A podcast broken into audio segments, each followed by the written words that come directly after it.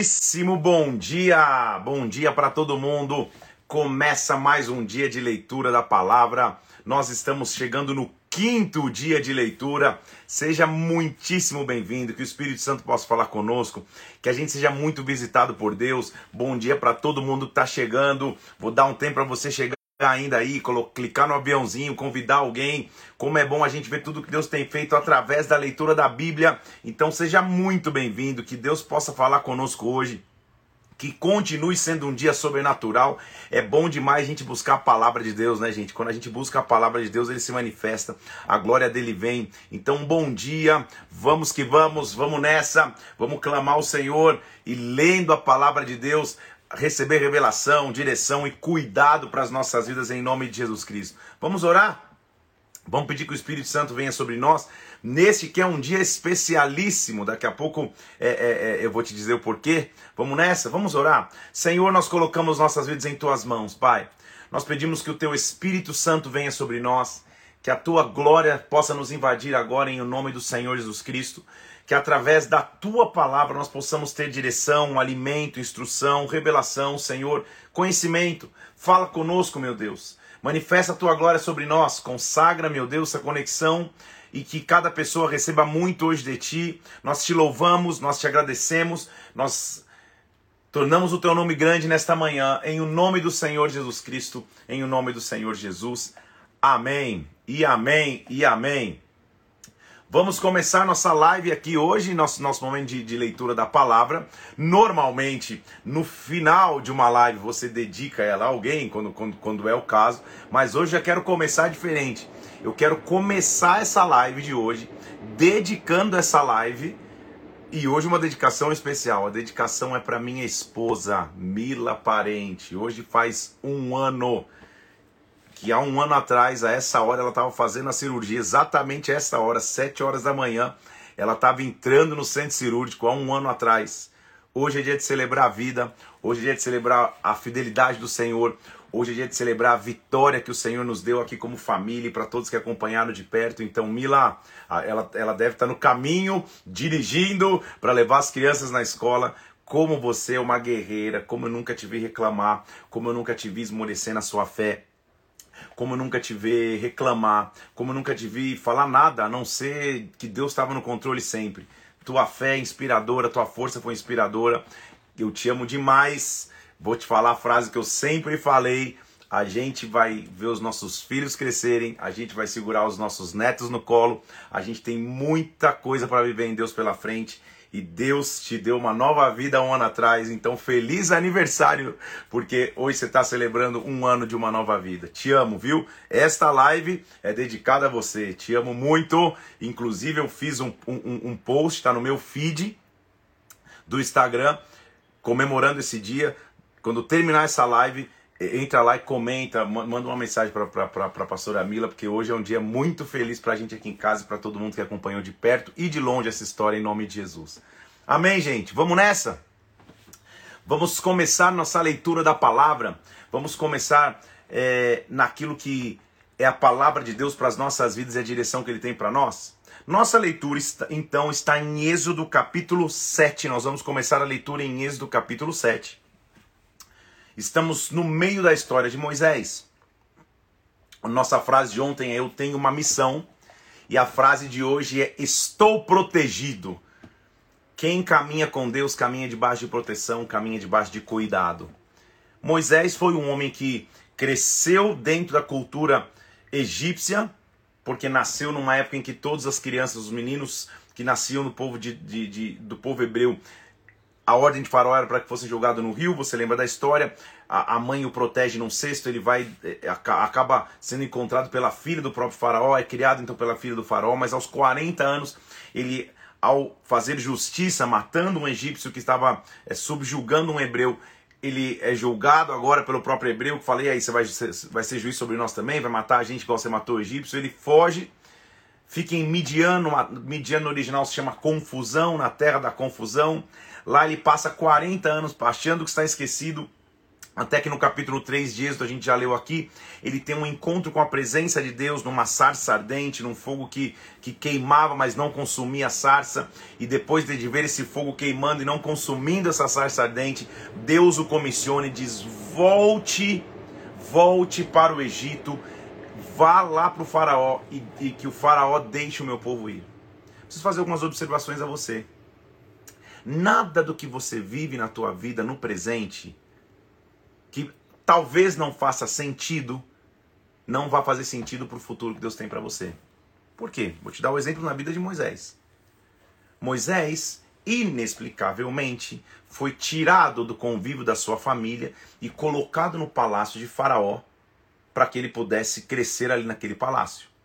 Inexplicavelmente, ele foi tirado desse palácio e jogado no deserto para que pudesse sobreviver e não ser assassinado por ninguém. Aí você fala, cara, por que tanta mudança na vida de Moisés? Por que o nome dele se chama Tirado? Porque vamos parar a pensar? Nada do que ele viveu foi desperdiçado. Na verdade, tudo que ele viveu era um propósito de Deus.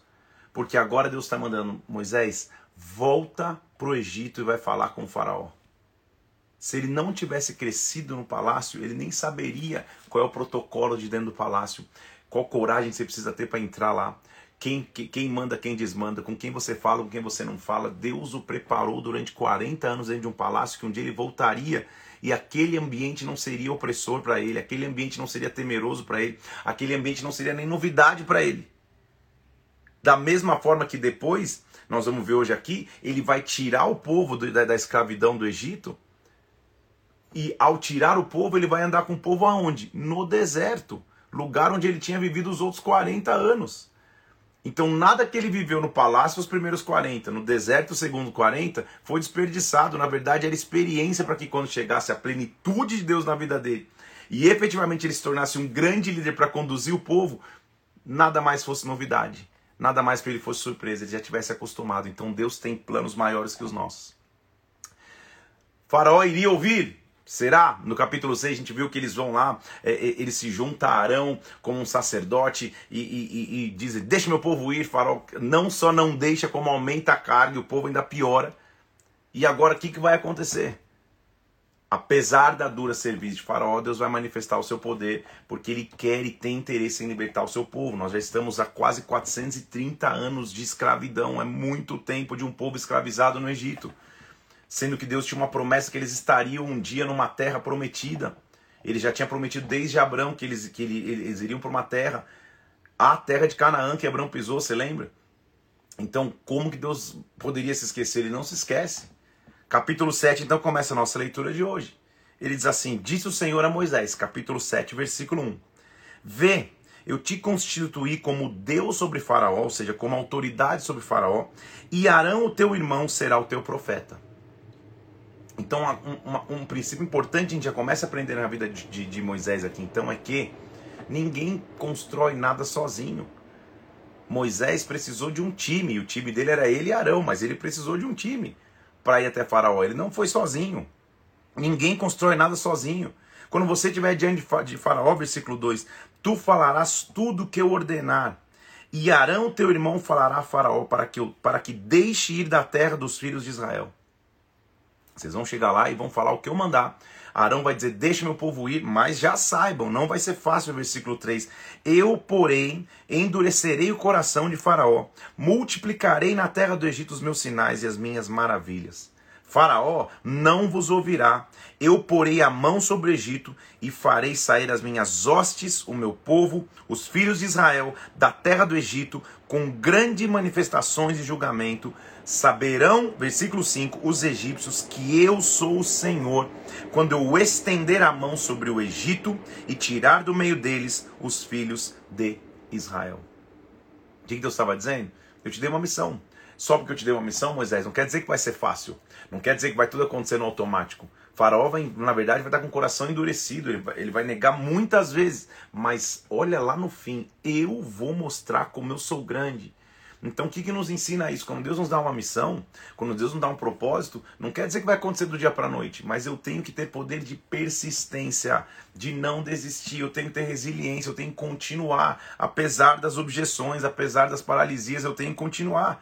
Moisés, versículo 7, tinha 80 anos e Arão 83 quando falaram a Faraó. Pensa nisso, gente. 80 anos de idade, agora está começando a plenitude do que Deus chamou Moisés para ser. Isso me ensina que nunca é tarde demais. Você pode estar pensando, poxa, é tarde demais para Deus fazer, ele já prometeu, não aconteceu. Nunca é tarde demais. Ele pega é, Moisés, os primeiros 80 foram o teu preparo, 40 no palácio com Faraó, 40 no deserto. Agora com 80 anos você está pronto para começar. Pensa num Deus que tem um tempo diferente que o nosso. 80 anos e Deus fala para ele assim: olha, faça milagres para que eles acreditem. Presta atenção no versículo 9. Você vai dizer a Arão: toma o teu bordão e lança-o diante de Faraó, e o bordão se tornará em serpente. Então, há um detalhe aqui que eu, que, que eu não posso deixar de mencionar. Na hora de se apresentar a Faraó, Arão estava representando o sacerdote, então o profeta. E Deus diz: manda Arão jogar o bordão dele na terra do Egito, para que o bordão dele faça sinais. Por quê?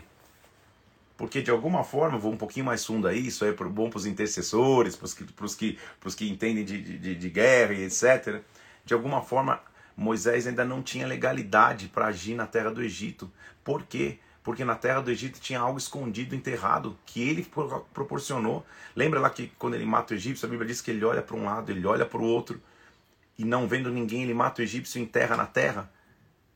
Algo enterrado, algo não resolvido, nos tira a autoridade de performar sinais e maravilhas no presente. Por isso Arão que tinha que jogar a, a vara. Você está entendendo comigo aqui a, a, a, profundidade disso? Então não adianta você achar que você deixar alguma, alguma ponta enterrada por aí, alguma coisa é, é, não resolvida por aí, que você vai ganhar total autoridade. Em algum momento você não vai ter autoridade sobre a terra justamente por causa disso. E aí continua. Justamente isso que acontece, só que o nível de magia, o nível de ocultismo no Egito era gigantesco, era um berço de grande ocultismo. Então, a maioria dos magos egípcios eles conseguiam replicar os sinais. Não todos, você ver que eles têm limitações, mas a maioria eles conseguiam replicar. Então, é, transforma a tua vara em serpente. Assim, assim a, a Arão fez, e os egípcios também porque eles mexiam com ciências ocultas no final do versículo 11, eles transformaram as varas dele em serpentes também, mas, versículo 12, a vara de Arão devorou todas as varas dos magos do Egito, mostrando o poder de Deus. Além desse sinal, então, agora, nós vamos começar a ver as pragas. Nós chamamos de pragas ou de maldições, mas muito comumente conhecido como as pragas que Deus manifestou no Egito não somente com a intenção de amolecer o coração de Faraó, mas principalmente com a intenção de mostrar a sua grandeza. Cada milagre mostrava a sua grandeza, tanto para o Egito como para as nações vizinhas saberem que Deus era um Deus grande. As pragas revelam uma superioridade suprema, absoluta de Deus em relação a toda a criação. Ele controla toda a criação e principalmente no Egito que eu mencionei ontem contigo, que tinha uma cultura que nós chamamos de politeísta, ou seja, eles serviam vários deuses, principalmente re relacionados a, a itens da natureza, sol, lua, grama, animais. As pragas mostram que quem controla a natureza é Deus, que quem está acima de tudo é Deus, que não existe Deus em letra minúscula menor do que o nosso Deus. Então as pragas foram uma demonstração do poder de Deus. Sim, as pragas eram, as pragas eram uma maneira de Deus mostrar sua grandeza para que Faraó pudesse deixar o povo ir. Agora, convenhamos, o próprio Deus disse: Eu vou endurecer o coração de Faraó. Então ele podia fazer um só grande milagre pra, e, e, e, a coisa já se resolveria. Não, foi uma sucessão de pragas, de manifestações do poder de Deus no Egito para ele mostrar sua grandeza. A primeira, inclusive, um, um, um dos, dos, fatores de maior idolatria para o, para o egípcio era o seu rio Nilo. Rio esse, inclusive, que lembra que era para jogar os, os, os bebês, homens que nascessem na geração de Moisés a primeira praga começa justamente com essa, com Deus transformando as águas do Nilo em sangue. Olha o que acontece no versículo 14 do, do, do capítulo 7. Disse o Senhor a Moisés: O coração de Faraó está obstinado, ele recusa deixar o povo ir. Então faz o seguinte: vai junto com o Faraó pela manhã, ele vai sair às águas, o local que ele se banhava. Fique à espera dele na beira do rio. Pegue a vara que se tornou em serpente, e diga: O Senhor, o Deus dos Hebreus, me enviou a ti para dizer: Deixa ir o meu povo, para que me sirva no deserto, e até agora você não ouviu. Assim diz o Senhor: Você nisto saberá que eu sou o Senhor. Com este bordão que eu tenho na mão, eu ferirei as águas do rio, e elas se tornarão em sangue.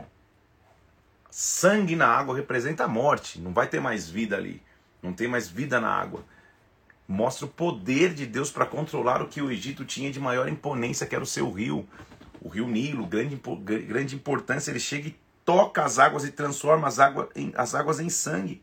Porém, como, como estou dizendo que, que, que, os ocultistas egípcios também eram alto nível de, de ocultismo, os magos do Egito, versículo 22, fizeram a mesma coisa com suas ciências ocultas. Então o faraó se endureceu e não ouviu. Dizer, não, vocês estão, assim como vocês têm poder aí, eh, os meus magos também têm. Então ele ainda não estava se curvando ao poder de Deus.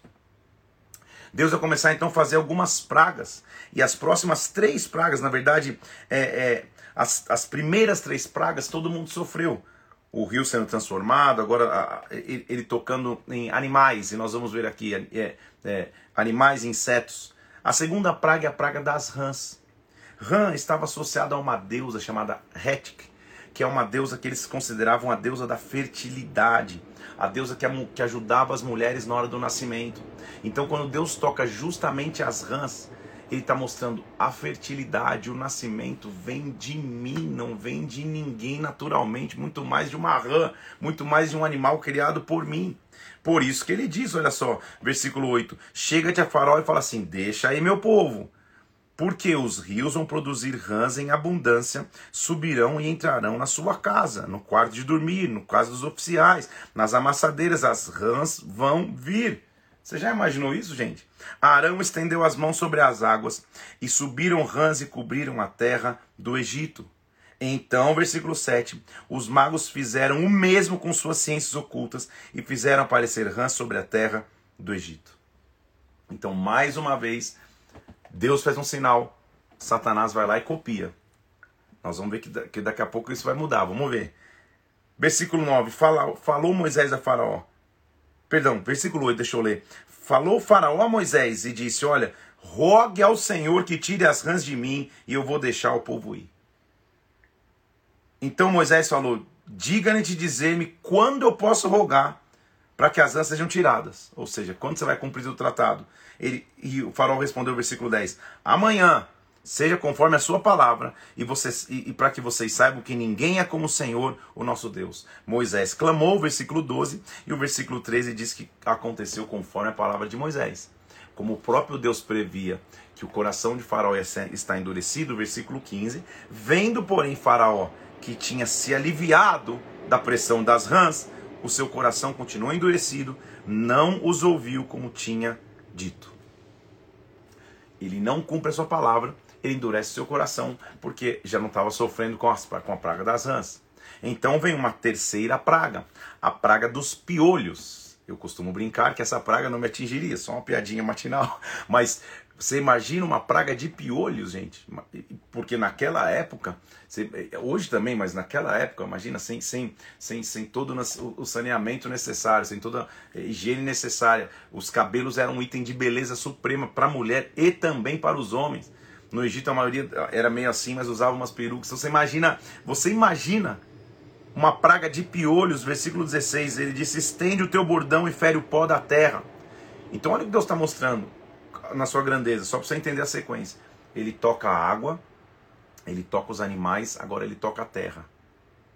Ele toca bases, ele toca animais criados, ele está mostrando que ele é supremo em tudo ele toca com bordão o pó da terra, e depois ele tocar o pó da terra, versículo 17, houveram muitos piolhos, todo mundo saiu com piolho, aquela confusão, uma praga gigantesca, só que, versículo 18, os magos fizeram o mesmo com suas ciências ocultas para produzirem piolhos. Presta atenção agora. Lembra que eu te falei? Versículo 18. Os magos tentaram produzir piolhos, porém não o puderam. Não o puderam a capacidade dos mestres top do ocultismo egípcio de reproduzir e acompanhar o poder de Deus durou duas pragas. Que Demais, hein, gente? Mas que pipoca esse, esse, esse, esses magos egípcios. Que fraquinho, que, que mirim, que juvenil. Dez pragas vão ser, a gente vai ver aqui. Na terceira já não aguentaram o ritmo.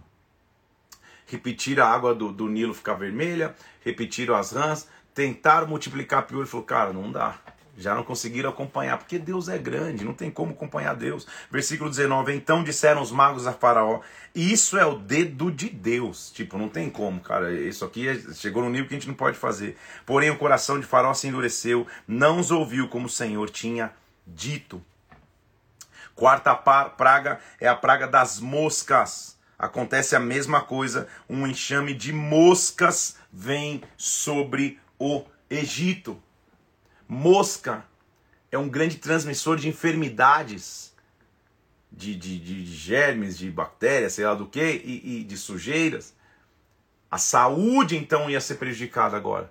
Não era só as rãs, não era só a água do Nilo vermelha, não era só é, é, os piolhos, agora a saúde ia ser, ia, ia ser ameaçada. E é interessante ver que, a partir da quarta praga, Agora, o povo de Deus, que, que habitava numa terra chamada Gossém, ou seja, o acampamento do povo de Deus escravo, agora ele passa a ser poupado. As pragas não chegam lá. Porque estou protegido. É a minha frase de hoje para você, é, é a frase que nós temos que ter. No meio da luta, no meio da adversidade, no meio da circunstância adversa, eu estou protegido, você está protegido, Deus vai cuidar de você, Deus vai estender a mão para cuidar da tua vida. Ele diz assim: olha, volta para Faraó, Fala para ele deixar o povo ir, versículo 20. Se não for do contrário, eu vou trazer um enxame de moscas. Mas, versículo 22, naquele dia eu separarei a terra de Gossém, em que habita o meu povo, para que nela não haja enxame de moscas. Versículo 22 do capítulo 8. E vocês saibam que eu sou o Senhor no meio dessa terra. Olha o versículo 23. Eu farei distinção entre o meu povo e o teu povo. Amanhã vai se dar este sinal. Assim fez o Senhor, vieram grandes chamas de moscas à casa de Faraó, versículo 24, à casa dos seus oficiais, sobre toda a terra do Egito, e a terra ficou arruinada com esses enxames. Só que a terra de Gossém, onde habitava o povo de Deus, ficou protegida. Eu quero profetizar sobre nós aqui, sobre você, sobre a minha vida. No meio das pragas, no meio da tempestade, no meio dos ataques das trevas, estou protegido. Deus me protege. No meu acampamento a maldição não chega, no meu acampamento a, a, a, as pragas não chegam. Deus vai me preservar, Deus vai cuidar de mim, Deus vai preservar a minha história. Deus está começando a mostrar que Ele é grande, Ele preserva o seu povo. Finalmente, então, eles, as moscas estão invadindo lá. Versículo 25: Faraó manda chamar Moisés e Arão. Fala: Chega, vão, ofereçam sacrifício ao Deus da vossa terra. Ao vosso perdão, olha só que interessante isso que eu anotei aqui, ó, versículo 25. Vão, ofereçam sacrifícios ao vosso Deus nesta terra. O faraó falou assim: vocês não querem oferecer sacrifício? Então usa aqui mesmo a terra do Egito. Qual que era a proposta então? Ofereça sacrifícios ao seu Deus, mas continue meus escravos. Deus não chamou Moisés para negociar com o faraó. Agora foi mais fundo aí. Deus não nos chamou para negociar com o faraó. Princípios não se negociam, promessas não se, negociam, não se negociam, direções que vêm de Deus não, se não, são, não são negociáveis. Deus tinha mandado, pega o meu povo e leva o meu povo para me adorar no deserto. O deserto que eu já te levei sozinho, Moisés, agora você vai levar o povo. Não vem aceitar meio termo, não. Não vem aceitar meio termo. Adora nessa terra. Moisés falou: não convém que façamos assim. Porque ofereceremos ao Senhor nosso Deus sacrifícios abomináveis aos egípcios Eis se oferecermos tais sacrifícios perante os teus olhos, não os apresentarão eles? Eu não quero ferir vocês aí, a crença de vocês. Nós temos que ir, versículo 27. Caminho de três dias ao deserto, oferecemos sacrifícios ao Senhor nosso Deus, como ele nos disser. Eu vou respeitar o que Deus me pediu, é o que Moisés está dizendo.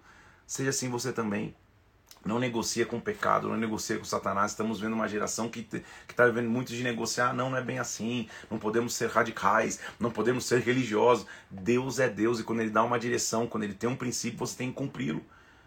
Faraó tenta negociar, mas eles falam: não, não, não, não. Então diz Faraó: deixar-vos-ei ir. Vocês vão oferecer sacrifícios no vosso Deus no deserto. Não vão muito longe. Ora também por mim. Tipo, ora por mim também. Faraó está tentando enganar. Respondeu Moisés: Eu saio da tua presença, orarei ao Senhor, Amanhã esses enxames de moscas se retirarão de Faraó, de seus oficiais, somente que Faraó não mais me engane. Tipo, só não me engana mais, já tô até cansado. Tô na quarta praga aí. Tô, tô no meio do caminho ainda, nem no meio, pra falar a verdade. O que acontece? Faraó, as moscas vão embora, Faraó, mais uma vez, versículo 32, endurece o seu coração e não deixa ir o povo. Deus está começando a aumentar e mostrando, calma aí, agora. É, é, antes eu estava fazendo pragas que mostrou que eu, sou, que eu sou grande perto das coisas da natureza que vocês endeusam, eu sou maior.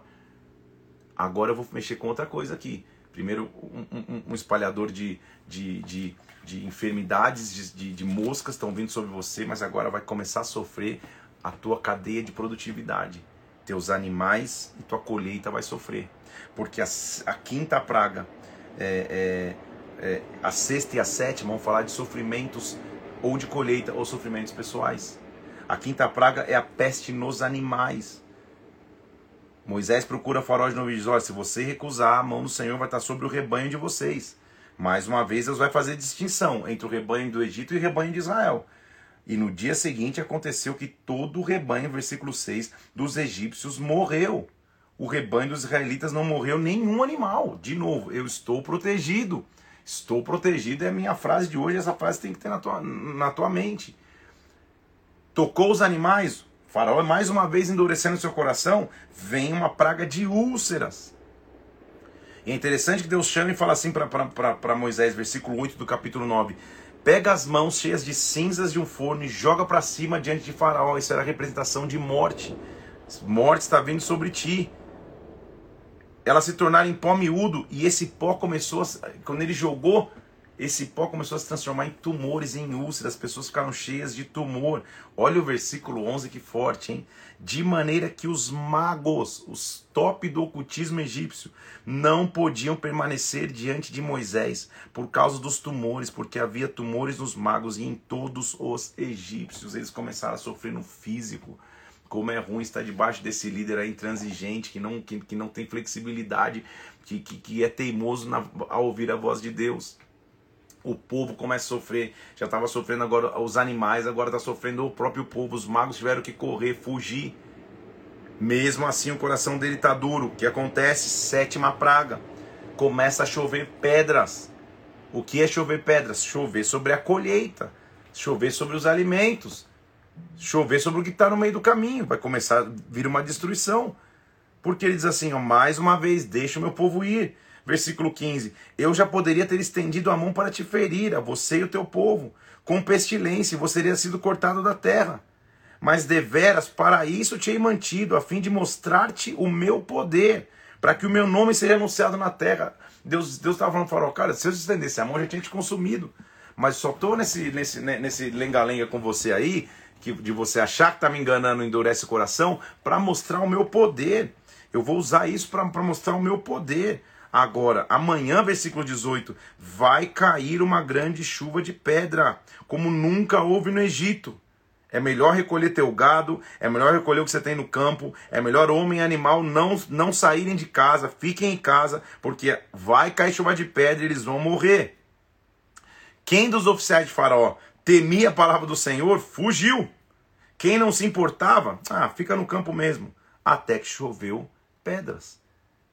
Moisés estende a mão para o céu, versículo 23, o bordão para o céu, e Deus fez cair chuva de pedras. E o versículo 25 diz: Toda a terra do Egito, por toda a terra do Egito, houve chuva de pedras, e ela feriu tudo que havia no campo, homens, animais. A chuva feriu toda a planta do campo e quebrou todas as árvores do campo. Eu vou continuar chamando atenção para isso. Mas na terra de Gossém, onde estavam os filhos de Israel, versículo 26, não havia chuva de pedra. Deus é maravilhoso, eu estou protegido. Que maravilha servir a esse Deus. Faraó volta a endurecer seu coração e fala: Que cara teimoso!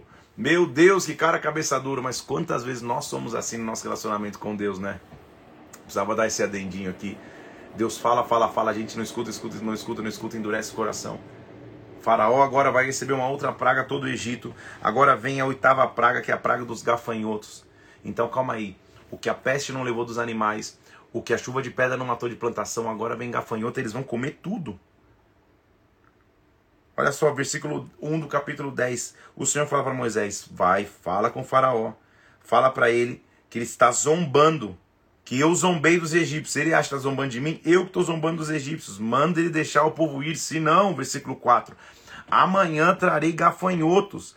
Eles comerão o que restou da chuva de pedras. Versículo 5. Tudo que está crescendo no campo.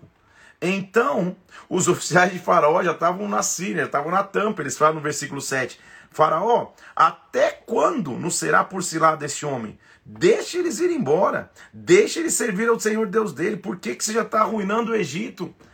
Faraó, será que você não está vendo? O povo já estava desesperado. Então Moisés e Arão foram conduzidos à presença de Faraó, versículo 8. E ele falou: Vão, sirvam o Senhor vosso Deus, porém quais são os que hão de ir? Mais uma vez, você vê Faraó tentando negociar. Percebe como o inimigo ele tenta nas entrelinhas negociar? Lá atrás ele falou: não, adora aqui mesmo. Pode adorar o Deus de vocês aqui nessa terra, fica tranquilo. Moisés não. Agora ele já está, não, tá bom, vocês podem, mas quais são os que vão? Como se dissesse, quem é, é, não é todo mundo que vai sair, é isso, alguns vão ficar. Moisés falou: não, você não está entendendo, você não entendeu o que Deus falou comigo. Versículo 9. Havemos, Moisés respondeu: Havemos de ir com os nossos jovens, com os nossos velhos, com os nossos filhos, com as nossas filhas, com os nossos rebanhos, com os nossos gados. Havemos de ir porque temos que celebrar uma festa ao Senhor. Ou seja, vai e vai todo mundo, Faraó. Não vem com esse papinho onde vai ficar a gente. Replicou Faraó: Não, não, não, não. Seja o Senhor convosco, caso eu vos deixe ir as crianças. Vede, pois, tendes conosco mais intenções Faz o seguinte: vá somente vocês, os homens, sirvam ao Senhor isso que vocês pediram e os expulsaram da presença de Faraó. Mais uma vez ele está tentando negociar. Não, é, não tem todo mundo. Nem as crianças vão deixar aí, vai só os homens. Sai daqui, se é isso que vocês quiserem, é isso. Então, Moisés pegou o seu bordão, tocou na terra, versículo 13, e sobre a terra veio um vento oriental, um vento que trazia gafanhotos Gafanhotos subiram e devoraram toda a erva da terra. Percebe o posicionamento de Moisés? Ele não negocia com Faraó. Com Faraó não se negocia. Com o Egito não se negocia. Egito, meu irmão, minha irmã, para nós é a figura característica do pecado. Com pecado não dá para abrir concessão, com pecado não dá para negociar. Eu tenho que ser firme, eu tenho que ser forte. Com pecado não dá, não dá mesmo. Então subiram gafanhotos, devoraram toda a terra, porque Moisés estava firme. Faraó rapidamente mandou chamar Moisés, falou: Não, não, não. Versículo 16: Pequei contra Deus. Por favor, perdoa o pecado que, que eu fiz. Orem ao Senhor, que Ele me livre dessa morte. Faraó ficava brincando com isso. Então, versículo 19: O Senhor fez brotar um vento forte que levantou os gafanhotos. Os gafanhotos foram embora, não restou nenhum gafanhoto, mas mais uma vez Faraó endureceu seu coração. Quando ele faz isso, a nona praga é a praga das trevas. Ou seja, é o ápice de ficar sem direção nenhuma, de não saber para onde ir. Disse o Senhor a Moisés: estende a mão para o céu. Vão vir trevas sobre a terra do Egito, trevas que se possam apalpar, de tão, de tão escuro que vai ficar. É a figura máxima da opressão. Estendeu Moisés a mão para o céu. Houve trevas espessas sobre toda a terra por três dias. Três dias de escuridão, versículo 22 e 23. Não viam uns aos outros. Ninguém se levantava do lugar por três dias. Porém, todos os filhos de Israel tinham luz nas suas habitações. Meu Deus, eu estou protegido. É maravilhoso ver como Deus nos protege das batalhas, como Deus nos protege das guerras, como Deus nos protege. Então o faraó chama Moisés e fala: Vamos seguir, vamos tentar negociar, cara. Fiquem somente os vossos rebanhos. Fiquem o gado. As vossas crianças também vão com vocês. Pô, já estou considerando tudo. Vai, só vai ficar o rebanho. Só vai... Moisés falou: não, não, não, não. Também tu nos tem de dar em nossas mãos sacrifícios e holocaustos que ofereçamos ao nosso Senhor. E também os nossos rebanhos irão conosco, nem uma unha ficará. Percebeu a força de Moisés como um líder, gente? Não parece ser mais aquele rapaz de, de 80 anos que Deus, quando chamou lá no monte, falou: Mas eu não sei nem falar, mas eu sou gago, eu não sou eloquente de palavras. Que, que, onde, foi, onde foi parar o medo dele? O poder de Deus que ele experimentou já aqui, aqui na nona praga o deu autoridade e ousadia. Então a maior ferramenta que nos dá autoridade e ousadia é experimentar o poder de Deus. Ele fala: Não vai ficar nenhuma unha dos animais, eu não vou negociar com você. Então o farol ficou irado e falou assim: Retira-te de mim eu não vou ver mais o teu rosto. Se eu ver o teu rosto, Moisés, você vai morrer. E Moisés falou: Você está certo. Bem você disse, eu nunca mais vou ver você mesmo. Moisés era o cara, hein, gente? Olha, olha, olha a. Ele está falando um cara mais poderoso que tem. Podia mandar matá-lo, inclusive. Ele se posiciona. Você falou certo, você não vai me ver mesmo.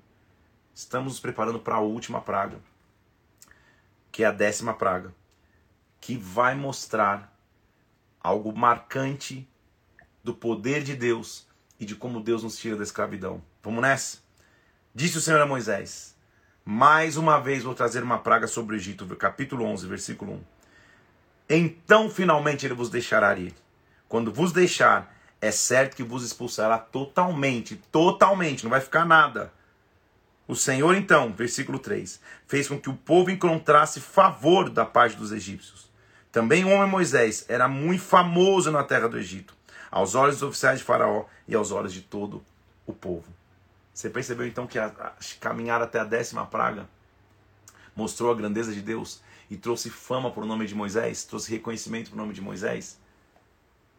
Deus estava forçando para que eles pudessem sair.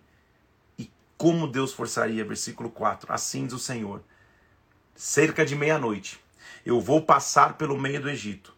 Todo primogênito na terra do Egito morrerá, desde o primogênito de Faraó, que se assenta no seu trono, até o primogênito da serva que está junto a Mó, o negócio de moer lá.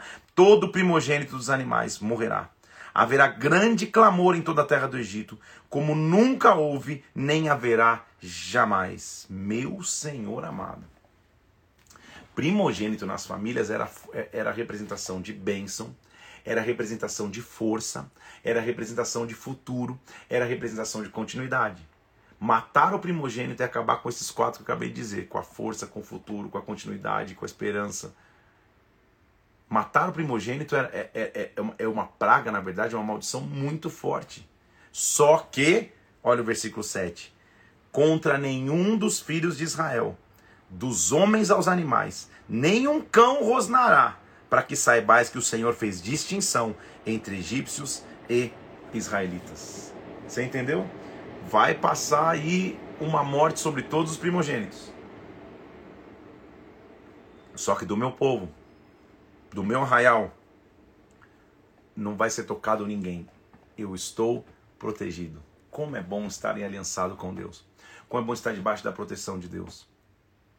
Na época, então, o capítulo 12 de Êxodo é um dos mais simbólicos e significativos. O que vai começar a acontecer é que Deus vai instituir uma celebração chamada Páscoa. O Pesach, em hebraico, que significa travessia ou passagem. A Páscoa representa eu vou atravessar de um ponto para o outro. Quero ler um pouco sobre a Páscoa naquilo que eu anotei aqui para você, ó. A Páscoa não celebra a independência política, não celebra só o livramento da escravidão. A Páscoa, na verdade, é a festa que celebra Deus nos livrou da morte. Deus me livrou da morte.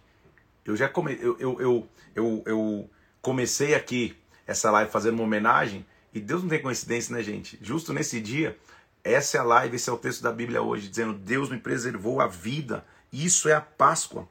Páscoa mostra que a gente pode ser livrado da morte e do pecado por um sacrifício oferecido em meu lugar. Alguém vai pagar o preço, eu não vou precisar morrer, eu não vou, eu, eu, eu não vou ser consumido pelo pecado. Deus vai me dar a chance de atravessar. Então, Páscoa significa nova esperança, nova vida recomeço. São 430 anos no deserto e Deus vai dizer: se preparem para atravessar, se preparem para a Páscoa. A Páscoa foi tão significativa que ela marcou o calendário. O calendário passa a ser marcado então pela Páscoa. É considerado então o primeiro mês, por assim dizer. A Páscoa se inicia então e começa, olha lá. Disse o Senhor a Moisés e a Arão na terra do Egito: Este mês será o principal dos meses, será o primeiro mês do ano. Vai começar agora para vocês o ano, é mais ou menos isso. Falai toda a congregação de Israel, dizendo: Aos dez deste mês, cada um tome para si um cordeiro, segundo a casa dos pais, um cordeiro para cada família. Um cordeiro sem defeito, um cordeiro macho, Versículo 6: Vocês vão imolar o cordeiro no crepúsculo da tarde, ou seja, no começo da tarde, no começo da noite. No final da tarde, perdão, no começo da noite. E olha que interessante, versículo 7. Vocês vão tomar do sangue deste cordeiro e vão colocar nos umbrais da porta, na casa em que vocês vão comer. Então, olha o que era Páscoa. Entra na sua casa Vai passar o anjo da morte, vai matar tudo que é primogênito. Entra na sua casa, mata um cordeiro, pega o sangue do cordeiro e passa nos umbrais da sua porta. E lá dentro, enquanto está um desespero acontecendo lá fora, você vai ter uma refeição. Páscoa significa eu estou protegido. O anjo da morte não toca a minha casa. O anjo da enfermidade não toca a minha casa. A, a maldição da enfermidade, a maldição da escassez, a maldição da, da, da dificuldade não toca a minha casa. Estou protegido. Eu quero profetizar sobre a tua vida hoje. Só que você não precisa sair procurando cordeiro aí para matar. Você vai ver comigo lá no Novo Testamento que Paulo teve uma revelação. Ele diz assim: Cristo é o meu cordeiro pascal. Ou seja, o meu cordeiro da Páscoa é Jesus Cristo. Eu só preciso do sangue dele que já foi derramado na cruz e eu preciso aplicar o sangue dele sobre a minha vida, sobre a minha casa, sobre a minha família, para que quando o anjo da morte passar, quando, quando o anjo do desespero passar, quando a pandemia chegar, quando a dificuldade bater na porta, estou protegido. É isso que você vai dizer. Há um sangue que marca a tua vida, esse sangue é o sangue do Cordeiro. Famílias, entrem nas casas, passem o sangue do Cordeiro nos umbrais das portas. Versículo 8: Comam carne assada no fogo pães asmos e ervas amargas vocês a comerão. Cada item aqui tem um significado. O cordeiro é o, é o animal que ia ser oferecido em sacrifício, em substituição. O pão asmo é o pão sem fermentação. Fermento é uma representação bíblica de pecado também. Lembra que ele disse que um pouco de fermento leveda, estraga toda a massa? Então, o pão sem fermento é um pão sem contaminação. Na Páscoa não há contaminação. O que o Cordeiro fez por mim tira a contaminação. As ervas amargas é para que eles lembrassem da amargura que foi a escravidão e nunca se esquecessem de onde eles saíram. Então a erva amarga significa eu sei de onde eu saí, eu sei a escravidão que eu vivi, mas o cordeiro me protege, agora eu tenho um pão. Agora, olha como se tem que comer a, a, a, refeição da Páscoa, versículo 11. Desta maneira vocês vão comer a Páscoa. Lombos cingidos, ou seja, com cinto, com, com cinto no lombo, sandálias nos pés, cajado na mão, comam com pressa, porque chegou a Páscoa do Senhor. Meu Deus do céu, comam com pressa, porque está acabando a escravidão. São 430 anos de história, está acabando. O sangue, versículo 13, será o sinal. Nas casas que vocês estiverem, quando eu vir o sangue, passarei. Não haverá entre vós praga destruidora quando eu ferir a terra do Egito. Deus é maravilhoso. Versículo 23. Quando o Senhor passar para ferir os egípcios, quando ele vir o sangue na verga da porta, nas ombreiras da porta, o Senhor passará e não permitirá que o destruidor entre nas vossas casas para os ferir. Na tua casa o destruidor não entra, na minha casa o destruidor não entra, estou protegido. Essa é a força que você tem que ter nesse dia, de saber que o sangue do Cordeiro já te protege, o sangue do Cordeiro já te livra. Acontece justamente essa praga. Passa então a meia-noite o, o, o Senhor ferindo todos os primogênitos na terra do Egito tudo que era primogênito no Egito morre de animais, de, de, de, de, famílias, inclusive o filho, do, o filho primogênito do faraó. Só não morre, evidente, nenhum da casa de Israel, porque eles estavam protegidos pelo sangue. Enquanto estavam um desespero lá fora, eles estavam ceiando a Páscoa. Não, não era uma festa para ficar deitado no sofá, uma festa pronto. Daqui a pouco Deus vai acabar com a minha escravidão. Daqui a pouco acabou a escravidão em nome de Jesus Cristo. Então, sabe o que aconteceu? Fiz versículo 35. Depois que, que veio a praga, houve um desespero tão grande no Egito que diz assim a palavra, a palavra de Deus: Fizeram, pois, os filhos de Israel conforme a palavra de Moisés, e pediram aos egípcios objetos de prata, ouro e roupas. E o Senhor fez com que o povo encontrasse favor da parte dos egípcios, de maneira que esses lhe davam o que pediam e despojaram os egípcios. Calma aí.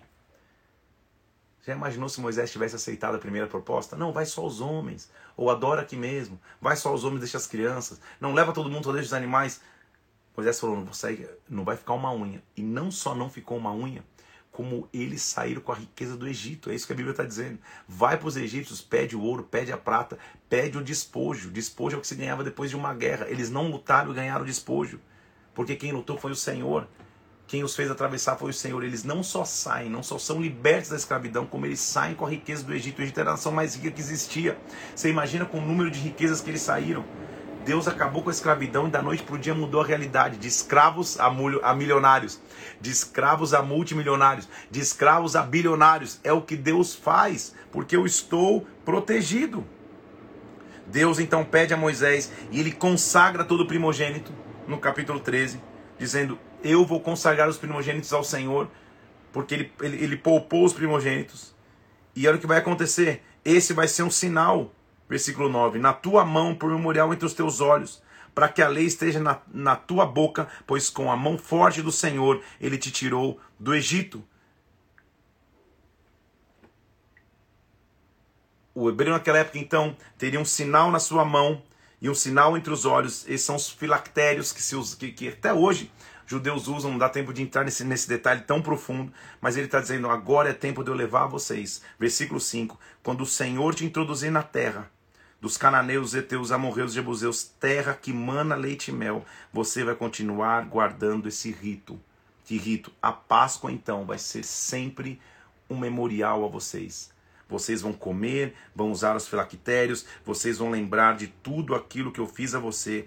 Por quê? Por que vocês vão permanecer com essa festa? Versículo 14. Porque quando teu filho te perguntar amanhã, que festa é essa? Você vai responder: O Senhor, com a mão forte, nos tirou da casa da servidão. Deus é maravilhoso. 430 anos de deserto estão de, de, de, perdão de escravidão estão acabando está saindo uma grande multidão de pessoas embora olha o que a Bíblia diz lá só para você entender quantas pessoas saíram versículo 40 do capítulo 12 o tempo que os filhos de Israel habitaram no Egito foi de 430 anos. Aconteceu que ao cabo de 430 anos, nesse mesmo dia, todos saíram da terra do Egito. Versículo 37 diz que partiram os filhos de Israel, do capítulo 12 ainda, 600 mil a pé, sem contar homens, mulheres, perdão, contando os homens, sem contar mulheres e crianças. Mulher e criança é gente, hein? então tem pelo menos o dobro. Se não for mais. Então, 1 milhão e 200 a 1 milhão e meio de pessoas está saindo. 600 mil era só de homem. Você sabe que tem muito mais mulher e criança. Então, tem pelo menos 1 milhão e 200 pessoas, 1 milhão e 500 pessoas saindo em procissão, sendo libertos com a riqueza do Egito. Deus vai cuidar da trajetória. Deus vai cuidar do caminho. Porque Moisés escolheu se levantar, esse povo está protegido. Só que quando Deus nos leva para uma condução de um caminho, quando Deus nos leva numa caminhada, eu preciso crer e confiar que Deus tem o controle de tudo, até quando aparentemente a rota está meio confusa, eu vou confiar em Deus. Faraó deixa o povo ir, só que Deus, versículo 18 do capítulo 13, olha que interessante, fez o povo rodear pelo caminho do, do deserto, perto do mar vermelho. O povo ficou rodeando, Deus fez o povo rodear. Moisés viveu 40 anos nesse deserto, você acha que ele não sabia o caminho? Rodear não quer dizer que, ele, que, que, que Moisés perdeu. Deus mudou um pouco a rota. Porque a mudança de rota é só para que Deus possa fazer um milagre maior. Deixa eu falar de novo. As mudanças de rota é para que Deus possa fazer um milagre ainda maior. Vocês estão rodeando, parece que vocês estão perdidos, mas, versículo 21, o Senhor ia adiante deles, uma nuvem os guiava de dia, uma coluna de fogo os iluminava à noite, e nunca, versículo 22, se apartou a nuvem durante o dia, nem a coluna de fogo à noite. Lembra que eu disse que os percalços, as mudanças de rota, só estão ali para mostrar a grandeza de Deus? Versículo 2 do capítulo 14 fala aos filhos de Israel, Deus está dizendo a eles, que retrocedam, ou seja, eles estavam avançando, vamos voltar um pouquinho, vamos dar um passo atrás. Fiquem em Pirairote, Midigol, e o mar fiquem acampados junto ao mar. O homem natural pode dizer, calma aí, primeiro eu estou andando em círculos aqui, rodeando o mar. Agora eu estou avançando, eu estou tendo que voltar. O que está acontecendo? Que revolta é essa? Sabe por quê? Deus tinha uma estratégia. Deus tem uma estratégia que é maior do que a nossa. Deus nunca perde o controle. Sabe por quê? Porque por que Deus estava fazendo eles rodearem, inclusive voltarem um pouco no caminho? Para quê? Versículo 3. Porque Faraó vai dizer dos filhos de Israel: Ah, eles estão desorientados. O deserto os encerrou, eles estão perdidos.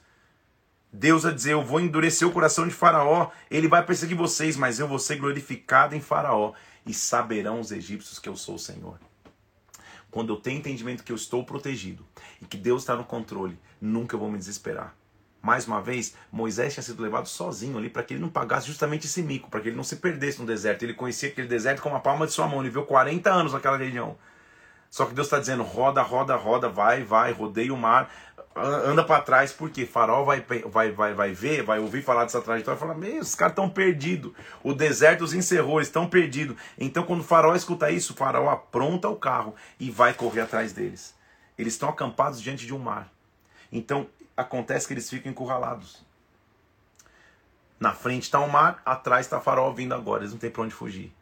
E Moisés vai passar a descobrir algo tão difícil para que um líder descubra: que muitas vezes o povo só sabe reclamar. Como é difícil ser líder. Muitas vezes você se esforça, faz, avança, e o povo ainda reclama. Não estou falando de causa própria, graças a Deus, não estou. Mas como é difícil ser líder?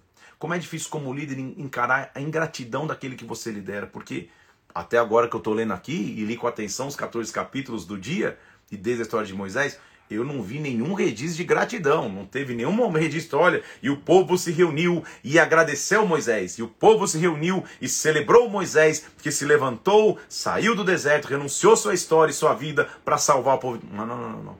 Mas na primeira crise, olha o que acontece no versículo 10.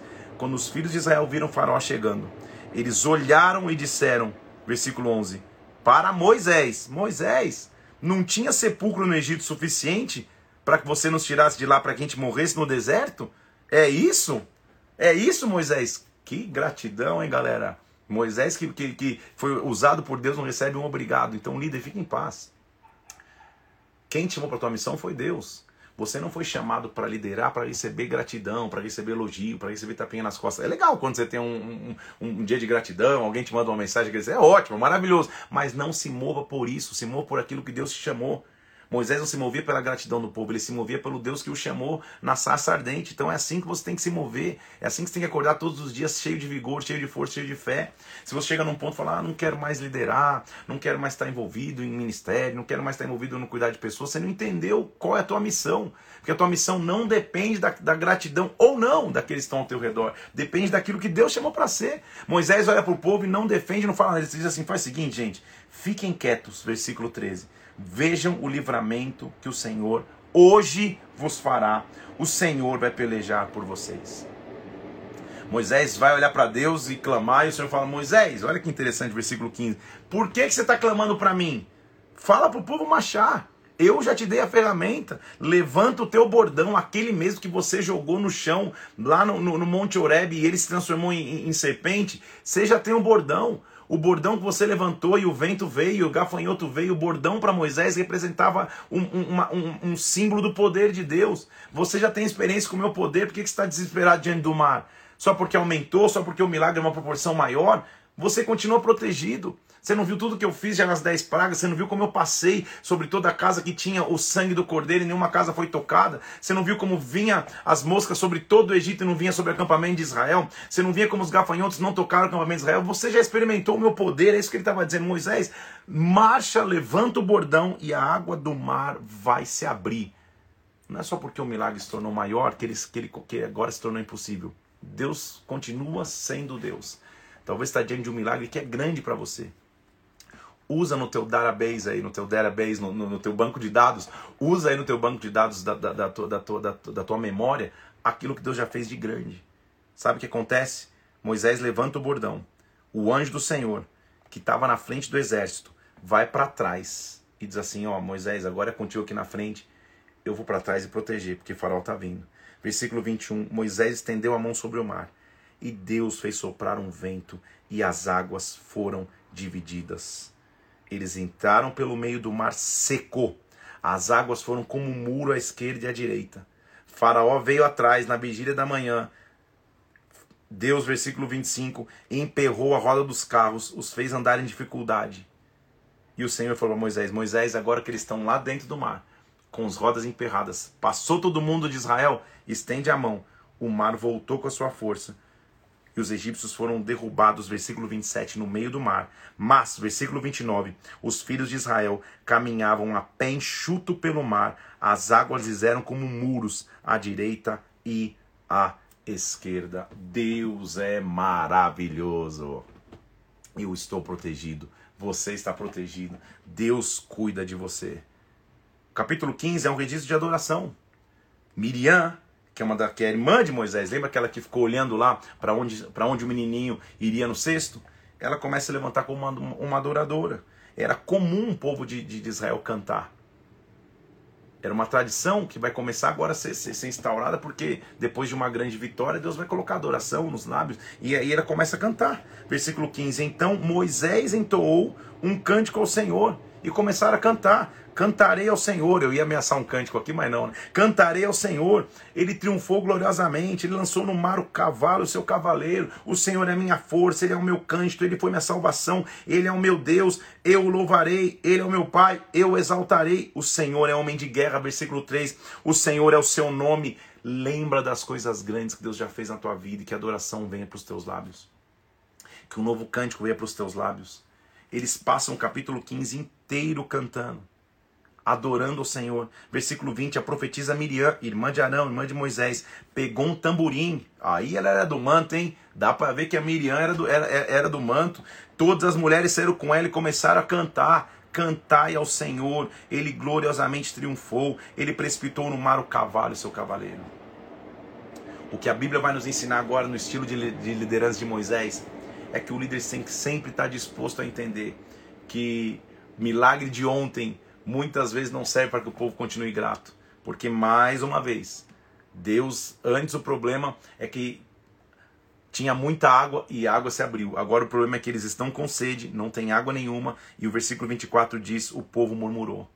Porque eles chegam no lugar para beber água, o lugar se chamava Mara e as águas estavam amargas. E o povo murmurou de novo. Gratidão Moisés não recebe nunca, mas murmuração é direto, gente. Ele recebe essa murmuração clama ao Senhor. E o Senhor, mais uma vez, Moisés, por que, você clama a mim? Deus me mostrou uma árvore. árvore? Percebe que a, o bordão já estava na mão de Moisés, a árvore já estava diante dos olhos de Moisés. Quem, quem, quem, quem, quem se é movido pela murmuração desde de ver o que está diante dos olhos? E por que árvore? Dá tempo de te falar assim. Havia naquela época uma cultura de curar águas havia uma árvore em específica que você pegava um, um, pote com água, se a água tivesse contaminada, ou se a água tivesse é, é, é, envenenada, ou se a água não fosse potável, você colocava o tronco, uma lasca do tronco dessa árvore nesse pote, e os produtos e, e, e, e o que tinha nesse, nessa lasca de tronco dessa árvore em específica, sarava as águas, as águas se tornavam potáveis. Só que isso era uma lasquinha de um tronco de árvore numa vasilha de água. Não é um, um rio todo não potável e você jogar uma árvore nele. Sabe o que estava mostrando Moisés? Se você tem fé para a pequena vasilha, você tem que ter fé para o grande rio. Se você tem fé nas coisas pequenas, você tem que ter fé nas coisas grandes. Eu sou contigo. O mico é, a coragem é na frente de todo mundo, você é pegar uma árvore e jogar na água.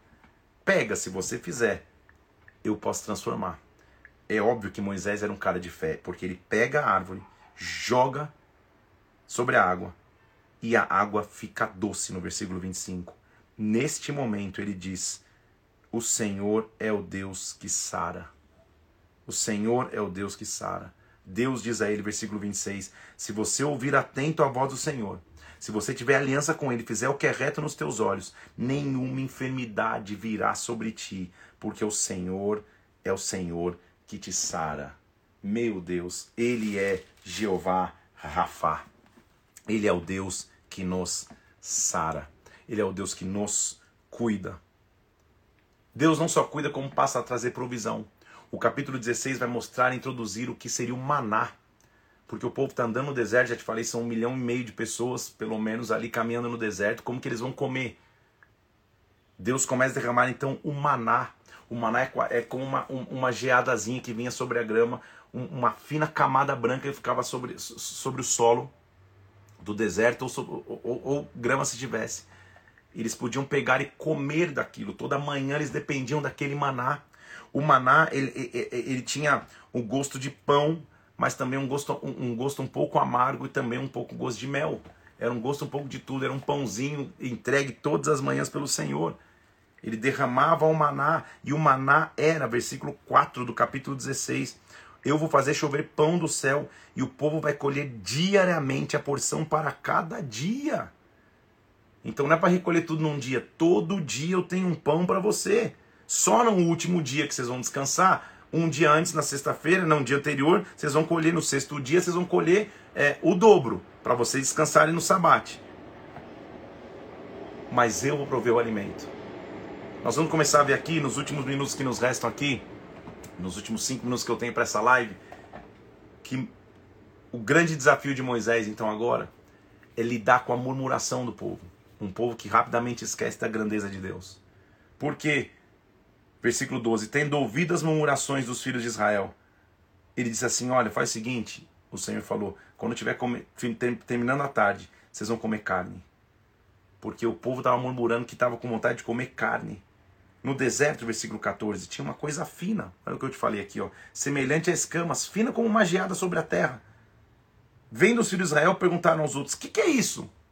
O que é isso? Literalmente é o que significa maná. Maná significa o que é isso? Quando você olha com surpresa aquilo que Deus proveu. Isso é o maná. Que é isso significa maná. Este é o pão que o Senhor vos dará como alimento. Segundo cada um pode comer. Coma quanto puder, mas não colha para outro dia, que se comer para outro dia vai dar bicho, vai cheirar mal o povo de Israel colheu, colheu em dobro no último dia, e assim eles entenderam. Versículo 31, que o maná era a provisão. Lembra que eu te falei? Era como um coentro, branco, sabor como bolos de mel. Coentro era amargura, para lembrar da amargura de onde eles tinham saído. Branco quer dizer não tem mancha, não tem mácula, foi Deus que deu. Mel é o gostinho da terra que um dia iria leite e mel. O maná é um pouco amargo, para não me acostume do maná. O maná só me sustenta enquanto eu estou indo para a terra prometida. Então eles comeram, versículo 35. Comeram os filhos de maná. 40 anos foi essa provisão, até que entraram na terra prometida. Vou falar mais sobre isso mais para frente. O maná dura por um tempo, até que a terra prometida chega. Mais uma vez, capítulo 17, os últimos três capítulos da leitura de hoje, nos últimos três minutos que eu tenho para essa live. Capítulo 17 mostra que mais uma vez o povo murmura, porque agora não há água de novo. Perceba como o povo murmura. De novo eles dizem: Ah, você não fez subir do Egito, versículo 3, a gente morrer de sede. Moisés falou: Senhor, o povo só resta me apedrejar. Deus falou: Vai diante do povo e fere a rocha. Quando você ferir a rocha, vai sair água. Vai sair água e o povo vai beber. Exatamente isso que acontece. Mas a gente já começa a perceber um Moisés um pouco mais nervoso com o povo. Porque o versículo 7 ele diz assim: O Senhor está no nosso meio ou não está? e faz água sair, ou seja, ele já começa a ficar um pouco nervoso com o povo. A continuação do capítulo 17 é que Moisés começa a guerrear e lutar uma guerra contra, os, contra Amaleque, os amalequitas. E o que acontece é que Moisés, com a sua mão levantada, enquanto ele tinha a mão levantada, o povo vencia a guerra. Quando ele abaixava a mão, os amalequitas prevaleciam. Então, porque as mãos de Moisés eram pesadas demais, versículo 12 do capítulo 17. Colocaram as mãos por baixo dele Arão e Ur e ficavam sustentando as mãos dele para que o povo pudesse ter vitória. Lembra que eu disse que ninguém faz nada sozinho? Lembra que Arão foi aquele que foi junto com ele ajudar a falar com o faraó? Agora, mais uma vez, para ganhar uma guerra, Moisés não está sozinho, tem alguém o sustentando. Quem sustenta as tuas mãos? E você sustenta as mãos de quem? Você ora por quem? Você é sustentado por alguém. Não queira ser alguém sozinho, não queira fazer teu ministério sozinho. Mas de quem você sustenta a mão? Quero te dar um exercício hoje, inclusive. Quando acabar essa live, você que é próximo de teu líder, teu, um diácono que te lidera, um líder de célula, um pastor, um, um apóstolo, alguém que te lidera, manda um WhatsApp para ele se você tem um WhatsApp, manda um inbox no Instagram, fala, pô, quero louvar Deus pela tua vida, pelo teu ministério, quero mostrar minha gratidão a você. Sabe o que você está fazendo quando você faz isso? Sustentando a mão dessa pessoa de pé fazendo que essa pessoa continue firme. É bom demais para um líder receber esse carinho, esse impulsionamento de fé que vem de alguém. Faz isso por, hoje por alguém. Faz isso por alguém em nome de Jesus. Nesse dia, porque Deus deu vitória. Mais uma vez, o versículo 15 agora diz que ele edificou um altar. E o altar se chama O Senhor é a minha bandeira. Deus está começando a mostrar os nomes dele no relacionamento com o seu povo. A gente já viu que o Senhor é o que sara, Jeová Rafá. Agora, o Senhor é a nossa bandeira. Jeová Nissi. Eu carrego a minha bandeira. Vamos terminar a leitura de hoje nos últimos três capítulos tem um intervalo onde no capítulo 18 Moisés vai receber a visita do seu sogro Jetro. Lembra que o sogro tinha deixado ir lá da região de Midian e agora ele recebe a visita do seu sogro depois de tudo que ele viveu. E Jetro está ali e, e, e, e, esse é um capítulo muito interessante porque Jetro vê tudo que está acontecendo. Só que Jetro é um cara maduro e sábio. E, e para mim é importante isso porque Moisés é um grande líder, mas mesmo um grande líder precisa de conselho. Mesmo um grande líder precisa ser liderado. Mesmo um grande líder precisa de um mentor. Porque Jetro não, não é um homem de Deus como Moisés é, não escuta Deus como Moisés escuta, mas é um cara experimentado na vida. E a partir do versículo 3 do capítulo 18, ele olha para Moisés e fala: Moisés, você está o dia inteiro aí julgando causa, você vai morrer, cara. Você precisa dividir, você precisa achar chefes de mil, chefes de vinte mil, você precisa achar homens para ajudar a carregar a carga contigo. Então Moisés entende que não pode levar nada sozinho. Versículo 22 fala: Não vou levar carga, ajude e levante pessoas para levar carga contigo. E Moisés atendeu este conselho. Esse é o famoso conselho de Jetro, e quando você ouvir alguém falar, é: não seja um centralizador, delegue funções. Jetro veio e ensina Moisés esse princípio e assim ele o faz. Com agora funções melhores divididas, o sogro vai embora e Deus vai falar com Moisés no Sinai. Deus chama Moisés para o Sinai, então nós vamos entrar na segunda parte de Êxodo, que nós vamos entrar com mais calma amanhã. Porque a primeira parte é: eu vou tirar o meu povo, eu vou chamar um líder e vou tirar meu povo da escravidão. A segunda parte é que nós já estamos vivendo. Eu vou revelar meus atributos. Eu curo, eu sou a bandeira, eu vou ter comunhão com o meu povo, eu vou me revelar ao meu povo a, aos pés do monte Sinai. Ele chama Moisés para esse monte. Ele chega no monte Sinai ali que ficava no deserto.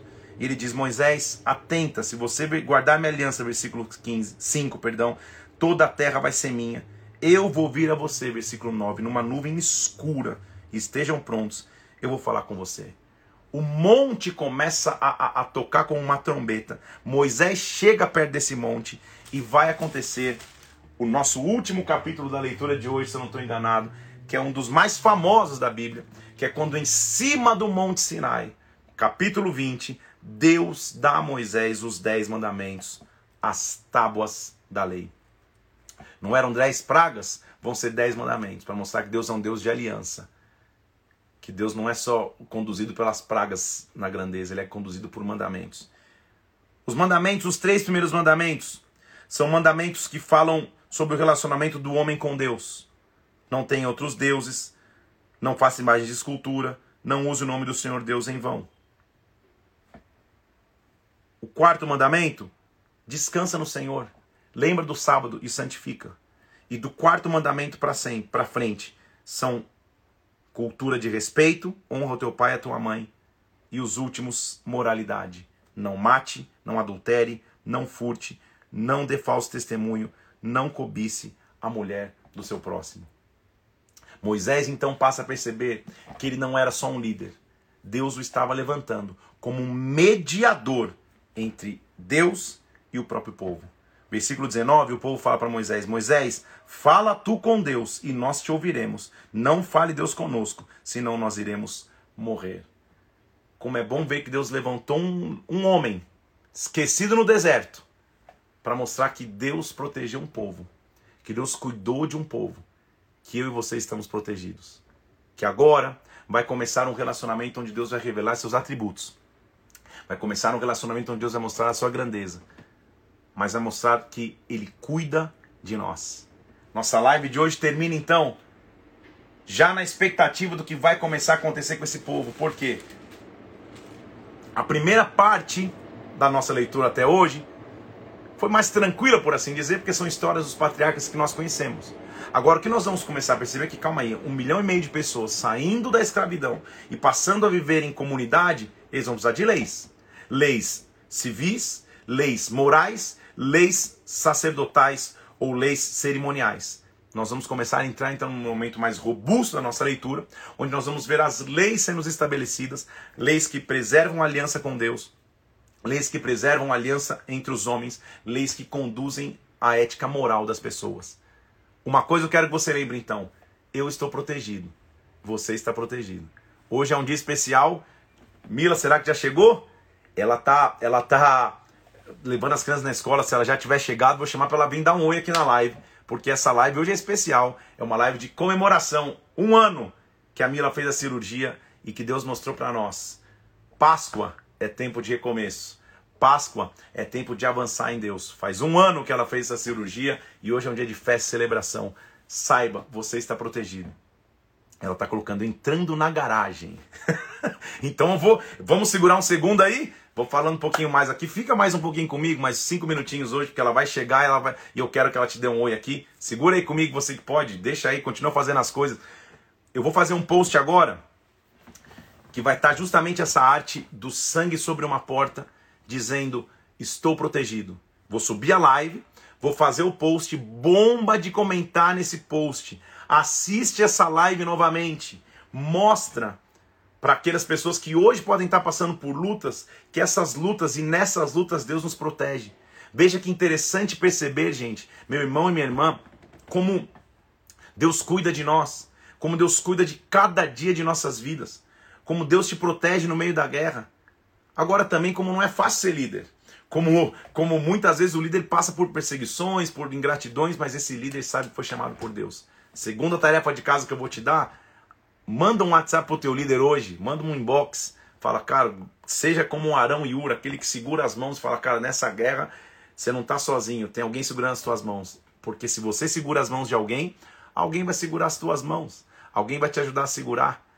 Hoje é um dia de festa, eu quero abençoar a tua vida, tua casa. Saiba, você está protegido. Vou segurar mais uns dois minutinhos aí, continua, continua, continua comigo eu quero terminar essa live da minha casa aqui, do meu home office, orando pela tua família, da minha família, orando pela tua, do nosso milagre, orando pelo teu milagre, porque hoje é um dia de festa. Exatamente há um ano atrás, nessa hora, ela já estava fazendo uma cirurgia bastante difícil se você nunca ouviu nosso testemunho, procura no, no, no, no, no meu canal do YouTube, Testemunho Pastor Amila Parente, você vai ver tudo que Deus fez conosco. Inclusive, vou pegar aqui, ó. Esse livro que eu escrevi, que é o último, que se chama Antes sobre as Águas, eu conto esse testemunho de como foi a minha história com com a Mila, como foi que eu vivi com ela, como foi que, que a gente foi, foi desafiada na nossa fé e como a gente andou sobre as águas. É demais esse livro, hein? Se você nunca não, não tem ele, vai atrás dele, vai atrás desse livro aí. Não é, não é propaganda, mas é. Vai atrás, hein? Tá, tem, tem no meu link da bio aí também. É, é, vai atrás. Se você nunca leu, é, vou inclusive dar esse livro para alguém hoje aqui na live. Fica aí que daqui a pouco, no final da oração, eu vou escolher entre os comentários aqui e vou dar esse livro para alguém para marcar esse dia de comemoração em nome de Jesus. Tem gente falando que leu o livro rapidamente, leu em dois dias. Espera mais um pouco. Olha o personal escrevendo, sobe pela escada. Porque ela tá, tá esperando o elevador. São, é alto aqui o lugar, hein, gente? Pelo amor de Deus, quero que ela chegue inteira aqui. Vamos, aguenta aí que ela tá chegando. Eu faço questão de, de, de esperar e terminar essa live com ela, orando junto aqui, porque hoje é um dia de festa. Há um ano atrás a gente estava atrás, estou vendo muitos amigos aqui, que Deus possa abençoar vocês demais, como é bom ter vocês junto aqui, muitas pessoas chegando. Escuta barulhos, a esperança, ela chegou, esbaforida, mas chegou. Vem cá, tira a máscara, que você não precisa de máscara Pô, agora. tinha posto um post lá, uma Vem bonita, cá. eu usei um filtro. Tira a máscara, desliga a live, ela chegou, chegou acelerada. Isso, vem cá, Mila, vem cá. Senta aqui mesmo. No Senta. chão, né? Aqui, senta Aí, aqui. tá na cadeira. Divide a cadeira comigo, só não vamos cair, que aí vai ser. Isso. Esta é uma mulher de oração. Esta é uma mulher de fé. Essa é uma guerreira do Senhor. Que Deus me presenteou caminhar ao lado dela. Como foi duro para nós passar pela, pela, pela, pela provação que foi ter o diagnóstico em, em, em, em dezembro do ano passado, começo do ano do, do, Retrasado. do- do retrasado, começo do ano passado, em janeiro, vê-la passar pela cirurgia, cirurgia que tirou um terço do pulmão direito dela. Mas, é, é, é, foi- é, ela- a gente descobriu que ela tinha um tumor no pulmão, no, no pulmão direito, estágio 1, E hoje ela está completamente curada, completamente restaurada. A gente já refez exames que tem que fazer de rotina, não tem mais nada no corpo dela. E como foi bom vê-la em fé, não reclamando, gente.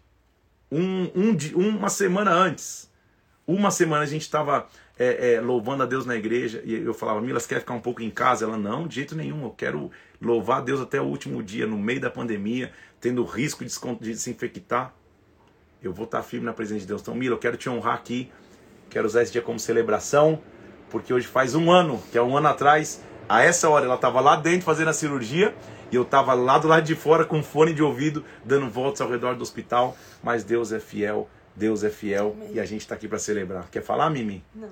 Não quer falar nada? Só quero glorificar e exaltar o nome do Senhor. Por tudo que a gente tem vivido, por tudo que a gente viveu. E que Deus é um Deus de promessa, Deus é um Deus de cura, Deus é um Deus de aliança. E que através da nossa história, através do nosso testemunho, que as pessoas possam saber que o nosso Deus é um Deus de milagre. Amém. Que Deus está sempre no controle de todas as coisas. É isso mesmo. Deus está sempre no controle de tudo. Te amo, Mi. Ela falou que não queria falar, hein? Você imagina se ela quisesse. Você vai chutar a luz. Vamos orar, gente. Vamos orar. Pai, nós te louvamos, nós te agradecemos. Tu és um Deus grande, tu és um Deus sensacional, Pai. Tu és um Deus sobrenatural. Quero te louvar pela esposa que o Senhor me deu, pela mulher de Deus que caminha ao meu lado, pela fortaleza de fé que ela demonstrou por, durante todo esse trajeto, Senhor. Porque o Senhor é maior do que tudo.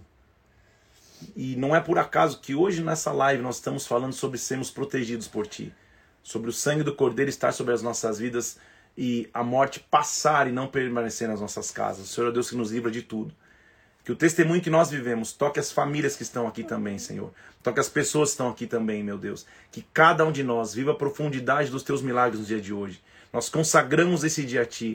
Nós celebramos, porque na verdade é um dia de gratidão, Pai. Nós te louvamos hoje. Em nome do Senhor Jesus Cristo eu oro. Em nome de Jesus, receba a tua cura aí, tua intervenção. Em nome de Jesus Cristo. Em nome de Jesus. Amém. Amém. E amém? Amém. Deus me livrou da morte. Exatamente. Vou falar a frase que eu sempre falava para ela. A gente vai envelhecer junto, vai ver nossos filhos crescerem, a gente vai segurar nossos netos no colo. Deus tem muita coisa para que a gente viva junto. Amém. Deus abençoe. Amanhã tem live, sexto dia, a gente vai continuar na história de Israel, como eles vão conhecer Deus, como as leis vão ser instituídas. Vai ficar mais grosso o caldo, mas cada dia vai ficar melhor. Deus te abençoe. Até amanhã. Vou fazer o post agora. Então você tem muita, muita tarefa de casa no meu feed, hein? Entra na foto que eu postei da Mila lá, da cirurgia, da comemoração de um ano, da celebração de um ano de vida nova. Comenta, bomba de comentar. Entra na, na, no que eu vou postar agora, que diz Estou Protegido. Manda essa live para um monte de pessoas que pode estar passando por lutas aí. E saiba, Deus é um Deus grande. Amo vocês, amo minha esposa maravilhosa. Tamo junto, vamos comemorar. Hoje é um dia de festa, ela já foi embora. Deus te abençoe. Até amanhã, dia 6. Começa amanhã, 7 da manhã, tamo junto. Fica na paz, Deus te abençoe.